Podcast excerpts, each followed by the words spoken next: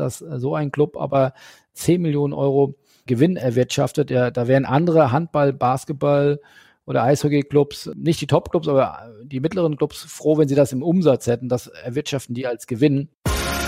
Der Sponsors Podcast im Dialog mit Sportlern, Unternehmern und Visionären über das Milliarden-Business Sport. Mit Philipp Klotz und Daniel Sprügel. Hallo und herzlich willkommen zum 93. Sponsors Podcast. Schön, dass ihr wieder mit dabei seid und zuhört. Und äh, ja, es ist wieder soweit. Die Schalte nach Berlin steht. Äh, hallo Daniel, was macht das digitale Sportbusiness? Grüß dich, Philipp. Ja, weiterhin läuft. Sagen wir mal so, du hast ja gerade schon im Vorgespräch gesagt, der Podcast-Markt blüht. Das geht auch an uns nicht spurlos vorbei und das ist auch schön so. Das äh, ja, Audio rockt. Äh, war leider nicht da bei der Demexco, aber ich habe äh, gesehen, dass es eines der, der Top-Themen war, eben Newsletter von den Münchner Medientagen bekommen. Äh, da gibt es dann, glaube ich, auch die, die Subbrand Audio Days. Also äh, du warst hier ein Early Adapter, würde ich mal sagen. Ich sage immer gerne, wenn es eine Welle gibt, macht es Sinn, vor der Welle zu reiten. Und da bin ich, da fühle ich mich gerade wohl.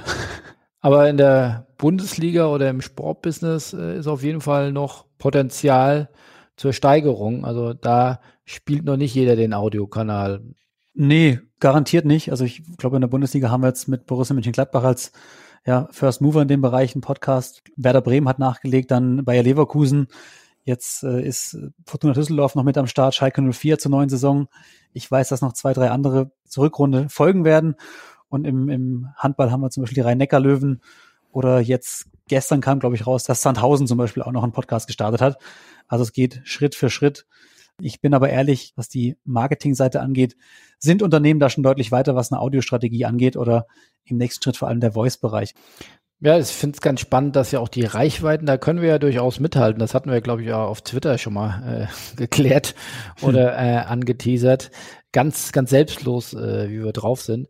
Aber äh, finde ich schon ganz spannend, auch bei LinkedIn, finde ich, äh, sind die Reichweiten der Clubs im Vergleich zu den großen Brands, die sie ja dann doch darstellen im Medien- und Entertainment-Business, äh, sind ja doch noch sehr überschaubar. Also äh, hm. liegt einerseits äh, vielleicht an der Bespielung, liegt andererseits aber auch an der, an der Audience. Ja, das ist dann doch noch sehr traditionell sportlich verortet und äh, auch da gibt es sicherlich eine Wegstrecke zu gehen.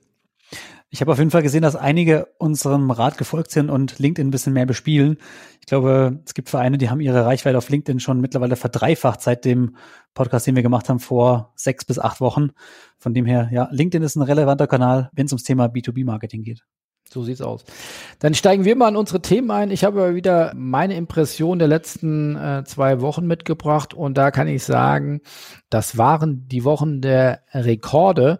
Wenn wir weltweit in die Nachrichten gucken, äh, ist ja ja teilweise wirklich sehr bedenkliche Themen, äh, die bis hin zu Krieg oder Brexit, äh, die Strafzölle äh, zwischen den USA und, und China. Also alles keine guten Zeichen. Äh, da wird Konjunkturprognose nach Konjunkturprognose wird eingeholt und, und, und runtergestampft. Es wird darüber debattiert und, und spekuliert, ob wir schon in der Rezension äh, sind. Ähm, aber der Sportmarkt äh, widerstrebt dem. Und äh, wenn ich mal so ein bisschen zitiere aus Meldungen, die wir in den letzten beiden Wochen geschrieben haben, dann habe ich bewusst auch mal wirklich äh, den Spagat versucht zwischen ja dem größten Club in Deutschland, mindestens mal umsatzseitig, aber auch mitgliederseitig, dem FC Bayern München, bis hin aber auch mal als anderes Beispiel DEL 2, ja, die, sag ich mal, um die zwei, drei Millionen äh, im Schnitt Umsatz machen. Also von daher der Reihe nach FC Bayern München erzielt Umsatzrekord. Ähm, die Bayern haben es geschafft, den Umsatz auf 750 Millionen zu steigern. Der interessierte Sport-Business-Leser hat auch äh, sehen können, Barcelona war der erste Club, der die eine Milliarde durchbrochen hat. Also Bayern den mit leichtem Abstand auf den Fersen. Aber wenn man vor allem mal die die Wachstumssteigerung von über 14 Prozent äh, sieht, die vom Geschäftsjahr 2017, 18 jetzt auf 18, 19 stattgefunden hat. Also von 657 Millionen auf 750 Millionen. Daniel, da müssen wir uns anstrengen. 14 Prozent Wachstum äh, in einem Jahr. Bei dir geht das wahrscheinlich noch äh, als Startup. Da kannst du noch eine Null dranhängen. Aber äh, Das fällt den deutlich reiferen Branchen äh, oder anderen Branchen fällt das äh, deutlich schwerer. Da ist äh, der Sport weiter ein Zugpferd und äh, wirklich sehr, sehr beachtlich. Ähm, wenn man weitergeht äh, in der Bundesliga, ja, es ist nicht repräsentativ, das sei sicherlich auch gesagt, und es sind herausstechende äh, Beispiele, aber dennoch Eintracht Frankfurt äh, erstmals die 200 Millionen äh, Marke Umsatz äh, geknackt. Die Bestmarke äh, war davor bei 140 Millionen. Ja, äh, hm. das hat man den Umsatz um 40 Prozent gesteigert. Ja, herausragende Saison und irgendwie zwei, drei ganz gute Transfers, glaube ich, äh, im Sommer gehabt, die aber glaube ich noch gar nicht alle mit reinzählen. Insofern, wie gesagt, vor allem die sehr erfolgreiche Europa League-Saison bis ins Halbfinale ähm, vorgedrungen und wirklich ja Fußball Deutschland äh, begeistert und das hat sich auch in den Zahlen niedergeschlagen. Also da die Truppe um Herrn Hellmann äh, wirklich einen sehr guten Job gemacht und äh, die 200 Millionen Marke geknackt. Ich finde aber auch spannend, die regelmäßigen äh, Podcast-Hörer oder von unserem Podcast äh, wissen ja, äh, dass wir äh, nicht nur auf den Fußball schauen, sondern äh, das Sportbusiness auch deutlich mehr ist als Fußball, nämlich auch ganz viele andere Sportarten. Und das mag vom, vom Handball über Eishockey, Basketball bis hin zu Football, also könnten wir natürlich ganz viele Sportarten aufzählen, aber die wir auch immer wieder thematisieren. So habe ich ja auch schon mal mit dem David Slechak, dem Geschäftsführer der ERF Marketing gesprochen. Die hatten ja einen Riesendeal eingetütet mit der Zone und Infront über 500 Millionen hm. Euro über die nächsten zehn Jahre. Und die haben jetzt auch wieder neue Rekordzahlen bekannt gegeben. Dieser Deal mit der Zone Infront, der geht ja jetzt in Kürze los, werden wir auch beim Spobus wieder umfangreich äh, thematisieren. Aber jetzt haben sie auch für die Handballsaison 18, 19 rückblickend äh, Rekordzahlen im Sponsoring und in den Medienerlösen äh, bekannt gegeben. Und äh, die sind ein bisschen auf kleinerer Flamme, zeigt auch, wie gesagt, äh, äh, den Scale oder den Gap, sag ich mal, zwischen Fußball und Handball. Aber nichtsdestotrotz, die Steigerungszahlen sind auch dort immens. Äh, wie gesagt, Sponsoring-Einnahmen jetzt zahlendlich äh, von 6 Millionen Euro bei der Velux ERF Champions League und äh, Medieneinnahmen von 12,5 Millionen. Wie gesagt, das holt einen dann auch immer mal ein bisschen runter, wenn man die riesigen Zahlen vom Fußball sieht. Aber dennoch, auch hier geht's voran. Auch hier äh, gibt Steigerungen. Und äh, wenn man in die Branche sonst hört, ist ja oftmals auch mal die Rede, dass das gar nicht mehr alles so rosig ist, dass es nicht äh, so ganz so leicht funktioniert, gerade auch bei dem Thema Hospitality, mit Compliance-Thematik, äh, mit äh, vermeintlich austauschbaren Werbung auf, auf äh, Digitalbanden, wo es dann hauptsächlich nur noch über um den Preis gibt. Man muss aber dann beim Gesamtblick auf diese großen Zahlen oder auf die Gesamtzahlen sagen, dass äh, die Branche immer noch hoch überdurchschnittlich wächst. Weiterer Hingucker, FC Augsburg, das finde ich wirklich ein geiles Beispiel, äh, wo man sagt, das ist jetzt nicht TSG Hoffenheim, die jetzt äh, riesige Spielertransfers getätigt haben, aber FC Augsburg, jetzt mal hier Frage an dich, was glaubst du, was haben die für einen Jahresüberschuss äh, erwirtschaftet bei knapp unter 100 Millionen Euro Umsatz? Ich glaube, mich erinnern zu können, dass das 13 Millionen waren, aber täusche mich vielleicht auch. Ja, da täuschst du dich vielleicht, äh, da bist du natürlich, äh, das ist die Berliner Mentalität, äh, immer nach den, nach den Sternen greifen. Äh, nein, die haben knapp unter 10 Millionen Jahresüberschuss gemacht. Aber wir in Hamburg wissen ja, der HSV-Club, glaube ich, mit der längsten Negativserie, äh, was man an äh, Verlusten erwirtschaften kann. Ich finde es wirklich extrem beeindruckend, äh, also 10 Millionen Euro Gewinn. Ja, das muss man sich ja im Feuerwerk der Zahlen nimmt man das so hin, aber ich finde es extrem beeindruckend, dass ähm, ein Club, der ja sich ähm, im Mittelfeld der Bundesliga etabliert hat, beziehungsweise immer wiederum darum kämpfen muss ähm, und jetzt keine verrückten Sachen macht, dass äh, so ein Club aber 10 Millionen Euro Gewinn erwirtschaftet. Ja, da wären andere Handball, Basketball oder Eishockey-Clubs, nicht die Top-Clubs, aber die mittleren Clubs froh, wenn sie das im Umsatz hätten. Das erwirtschaften mhm. die als Gewinn äh, finde ich äh, extrem bemerkenswert und äh, wie solide die arbeiten, zeigt auch, dass es der achte Gewinn in Folge war, ja, äh, der, hm. der FC Augsburg hier erwirtschaftet hat. Also hier wird echt extrem gute Arbeit geleistet und die Schwaben halt. Die Schwaben, ja, die passen auf, äh, auf die bayerischen Schwaben. Ja. Ähm, bin gleich fertig, aber ja, ich finde es einfach extrem spannend, wie unsere Branche und ihre Vielfalt eben dann wächst und gedeiht. Formel E, neues Thema seit vier, fünf Jahren haben jetzt zum ersten Mal schwarze Zahlen geschrieben. Äh, Umsatz beläuft sich auch hier äh, im Gleichschritt mit Eintracht Frankfurt äh, erstmals über 200 Millionen Euro. Wir haben gemerkt oder wir haben auch schon öfter darüber gesprochen, dass hier auch teilweise echt große Marken eingestiegen sind als Partner. Thema Elektromobilität äh, ist ja sicherlich ein großes Wachstumsthema. Aber äh, wie man hier in fünf Jahren aus dem Startup, wie gesagt, jetzt ein Unternehmen, Anführungszeichen, mit 200 Millionen Umsatz äh, geschaffen hat und die weiterhin stark wachsen, ab der nächsten Saison kommt auch Mercedes-Benz und Porsche äh, noch mit in die Serie äh, mit rein. Also da ist wirklich im wahrsten Sinne des Wortes äh, richtig Fahrt drin und auch hier eine neue Farbe, eine neue Sportart, die Umsätze bringt, die Jobs bringt, äh, die neue Events bringt, die das Sportbusiness äh, bunter und äh, vielfältiger macht. Und zu guter Letzt äh, auch in die vermeintlichen Tiefen, sag ich mal, äh, unserer Branche mal geschaut. Auch das finde ich spannend. Äh, habe ich jetzt am Wochenende auf LinkedIn gesehen. Da war es wieder LinkedIn. Äh, ein guter News-Kanal auch für uns.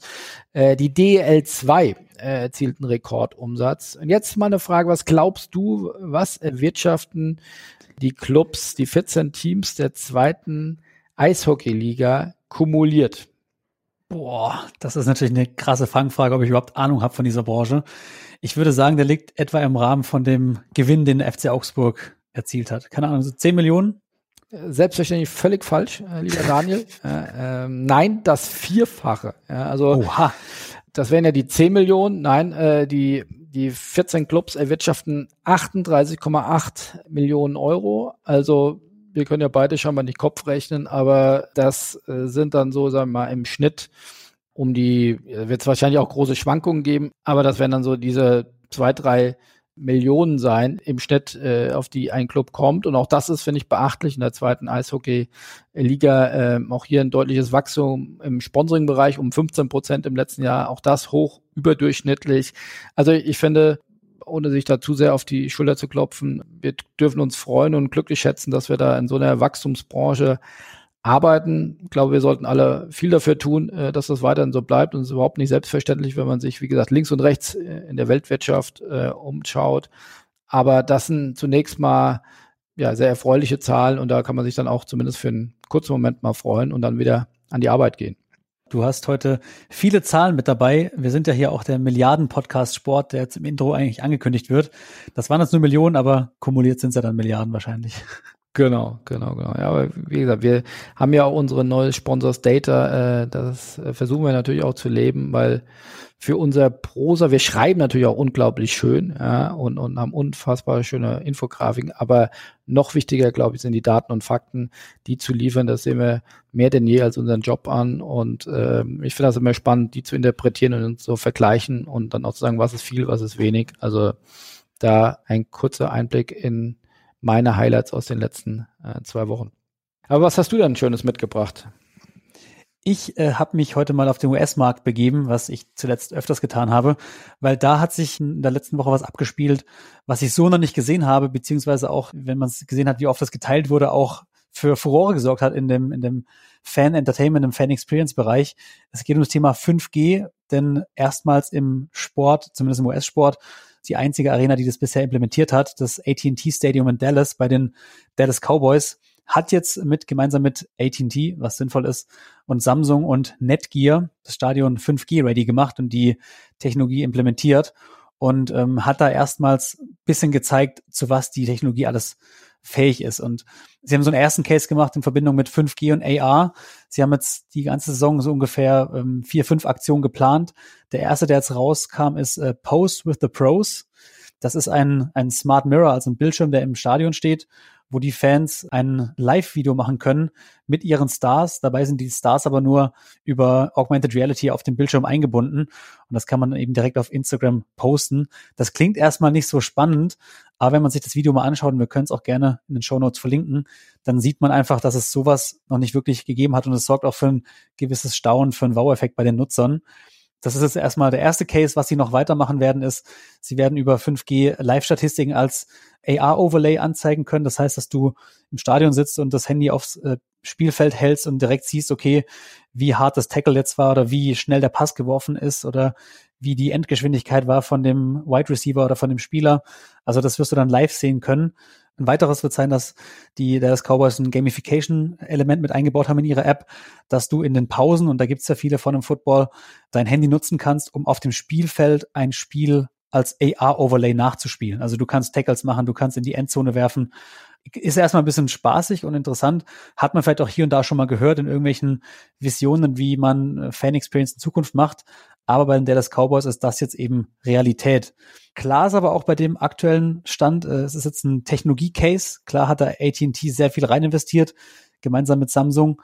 Es gibt ja auch noch nicht viele Devices, also Smartphones, die schon 5G ready sind. Das letzte Woche vorgestellte neue iPhone 11 oder 11 äh, Pro wird noch kein 5G mit dabei haben.